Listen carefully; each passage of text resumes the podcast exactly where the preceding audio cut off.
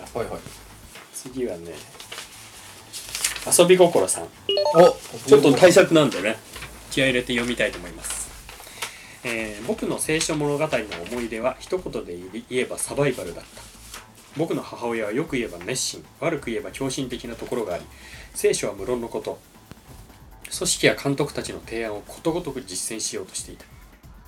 そんなある日地域監督だったか記憶が定かではないが特別集会なるものが東京で開かれたそこでの講演で五感を研ぎ澄ませて聖書を読むことが勧められたうありましたね。んありましたねうん、なこんのか、頃まだ僕らもいましたよ多分うん、つまり臨場感を持って体験型通読をしろというものだ。後にこの提案は物言いの塔に掲載されたのだが、これが災いの始まりだった。おおー何が起きたんだ触発された母は聖書物語中の人物がいかにして困難に耐えて生き残ったか。その一部を僕に体験させたあ そのっだち行っちゃったんだ僕 はそっち行っちゃったんだお母さん が僕は想像力の乏しい子供だったからだあノアそうなのの箱舟の8章の時母は雨の降り続いた40日間は自分たちを含め動物たちの糞尿を外に捨てられず悪臭が箱舟に充満していたに違いないこの匂いに耐えてこそ生き残れるというものだと夏休みが始まって間もなく僕を田舎の祖父母の家に連れて行きドボンのトイレに閉じ込めたこうして僕の貴重な夏休みの40日は消え たすごいプレーだねあうんお母さこんのこのまあお母さんの間違いは、まあ、匂いに耐えてこそ生き残れるというところだ よねこれがこのこの考えたせいにここに行き着いちゃったお母さんに乾杯乾杯だね,、ね今日は乾杯ダメだよダメだって言うけどえダメなのバッカスの神に捧げてるからってねあ初めて知ったよそれでバッカスの神とかー、うん、あのバッカスのチョコレート食ってるやつもバッカスって何みたいな感じで食ってるだろう からね、はいね次行きましょう試された信仰の質に何が加わったかってそれは嗅覚の無感覚さだけだったすごいねさてイサクの犠牲のところでは母が僕に馬乗りになり果物ナイフを突きつけたうんマウント取られてるしアブラハムも別にマウントポジションは取ってない よ全あ然のあのむしろむしろ青春物語の挿絵ではなんか石みたいな石のテーブルみたいなところにイサクが乗りのなんか藁みたいななんかま藁あじゃないそれをなんかアブラハムが躊躇しつつも差しのしのみたいなところで羊が出ーのみ差たしいのなはないからうん差そうとしので羊が出ーのみたいなあーそうそう感じだったよねうん馬乗りになり果物ナイフを突きつけた僕は目をつぶりじっとしていたただ母の鼻息だけが聞こえたギリギリですねエベドメレクの時は近くの沼につけられ泥だらけになったもう乱暴状態であるもうエベドメルクののお話になってねえじゃんもうランボーになっちゃってんじゃん 僕は泥に浸かりながら今後来るだろう青春物語を考えた次はきっとダニエルのライオンの穴に違いないでもまさか動物園のライオンの檻の中に僕を入れればしないだろう飼育係が鍵を持っているのだからあそこは現実的なんだ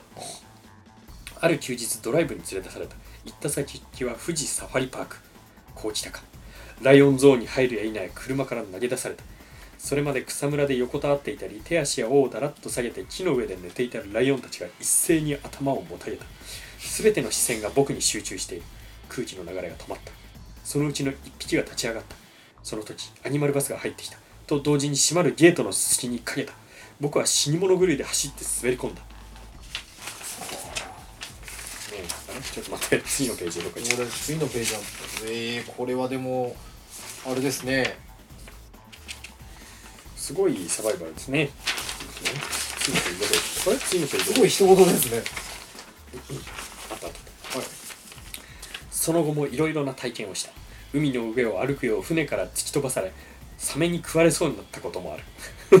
夜中夜中でキリストの撮影の時はどうだったかってそう来ると思っていたよその頃までに僕は精神的にも肉体的にも成長し抜け目のない機敏な少年になっもうていこるれ悟りを開いてるんじゃないの僕はキリストと同じ経験なんて恐れ多いと母の両手足を縛りその縛り縄の部分に釘を打ちつけて柿の木に吊るしたそしてその夜家出をしたこうして僕の青春物語は終わりを告げたのである今僕はある国の外人部隊に所属している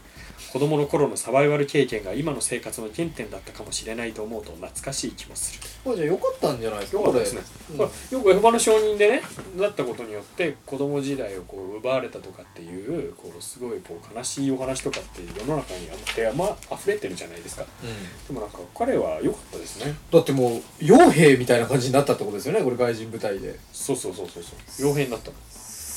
すごいまあ子供の頃からマウント取られてナイフ突きつけられてれ ばね傭兵にもなりますよなるよねあのーねライオンに覆われたりとかしてすごいよねものすごいこう訓練を受けて今に至るわけまあ今もねどこかしらかの戦場に多分彼はいるんでしょういるねんでしょう、あーねその戦場からメールをあいりがたとだうございます いただいたんだと思うんですけどせ戦場の近くの多分自由空間かなんかから送ってもらったんですねこれ自由空間あるんだ戦 場時に空ありますよきっとそうなんだ時空ぐらいしかだってもうメール送れないでしょきっと自由空間自由自由空いろ間いろ考えましたけど多分携帯とかもね県外だろうし一応ドリンクは飲み放題だからねうんあの卓球とかもできるんでしょ、それできるカラオケはあるとこもあるでしょ、うん、自由シ空間、ね、ャワーもあるし一応ね結構傭兵楽しいじゃんそこだけなんだ傭兵になるには彼のようなサバイバルな経験をして訓練を積んだからなれたんだよあなんああこれ経験ものみの塔とか目覚めるのしたらいいんじゃないかな、ねライフストーリーでね今はネットカフェ難民キャンプで暮らすみたいな、ね、 そっちなんだ全然傭兵だっていうのは妄想なんだえそれは名前がもう傭兵くんなのかもしれないあ傭兵くんなんだねそっち行っちゃうんだねそうかね聖地物語の方 まあいろいろメールをいただいてるんですけどはい思い出の青春物語の本のエピソードってありますあ僕ですかうんありますよそれはそうですねまあ一番初めのあのなんか動物に名前を付けてるっていうところに、はいまあ、ひたすら自分も名前を書いていったっていう思い出はあ ります、ねえ何それは思いついた名前を書いて動物まあにつ結けて構たの結構間違ってるっていうあそうなんだ例えばどんな間違いまああの川を泳いでるやつにうん多分あれカワウソだったのかなラッコとかって書 いてある顔えラッコって海水にいるの普通いや俺もねどこに住んでるか知らない普んだ通ラッコって海水なのかな淡水じゃないような気がするけどうん多分海の動物なのかなそれ川にいるんだラッコがうん、だからあれはカワウソだったのかまあよくわからないんだけれどあもそうね、まあ、あとはあのもう一番初めの,、まあ、あの地球ができる前みたいな地球ができる前じゃないやあの想像の一番初めのなんか火山のたくさんみたいなところにあはいはいもっとたくさんなんか火を降らして落書きを書いたり まあ落書きだらけだよね落書きだらけで俺は2冊目を与えられたからねあ 親そうかならんだもうお前そんな汚いのを使わないでくれみたいなうんなるほどまあ、特権の「と」の字をあの背表紙のところにか「と」って書いてもらって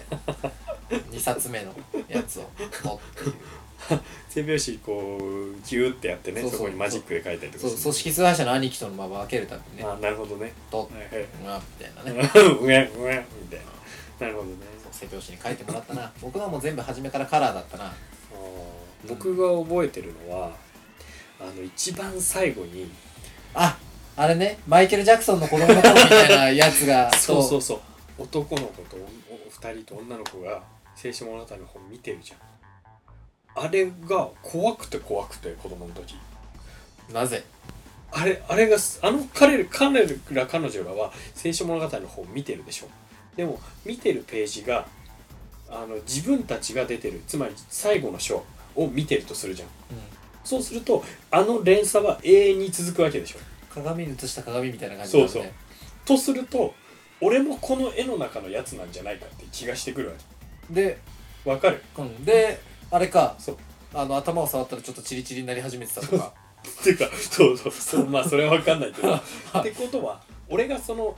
あそこに見てるのも自分は実は自分だとすると俺を見てる俺もいるわけじゃんさらにほら階層的にはさうん分かれていくとそうだねそういうところをなんか子供の頃あれを見て小学生の時も頭痛くなってしちゃったあれを見てたらあのページをもうねそういうのないないない ないないんだ全然ないないんだもう怖よくくでもまああのエホバの人のあの雑誌とかのやつの絵を怖がる人はよくいるけどね気持ち悪いとかあねあ久しぶりに見ると気持ち悪いよねだってうんもう気持ち悪いのと内容がバカバカしいのともうな何みたいな、もう言ってることが分からなくなってくるよねうあの選ばれ証人も接しなくなってくると久しぶりに雑誌とか読むと周りくどくて結局何が言いたいのって思うんうん、なんかということもあるかもしれませんみたいなえじゃあどっちなのということで間違いないでしょうとかねうんででしょうってことは確実じゃないってことでしょみたいなてかもうなんかタイトルからもう「王国ニュースって何?」みたいな 毎回同じじゃんみたいな世の中悪いけど変わりますよってことでしょみたいな、うんね金こんな間落ちてるビラみたいなの見てでなんかよくわかんないけどうんあの終わりが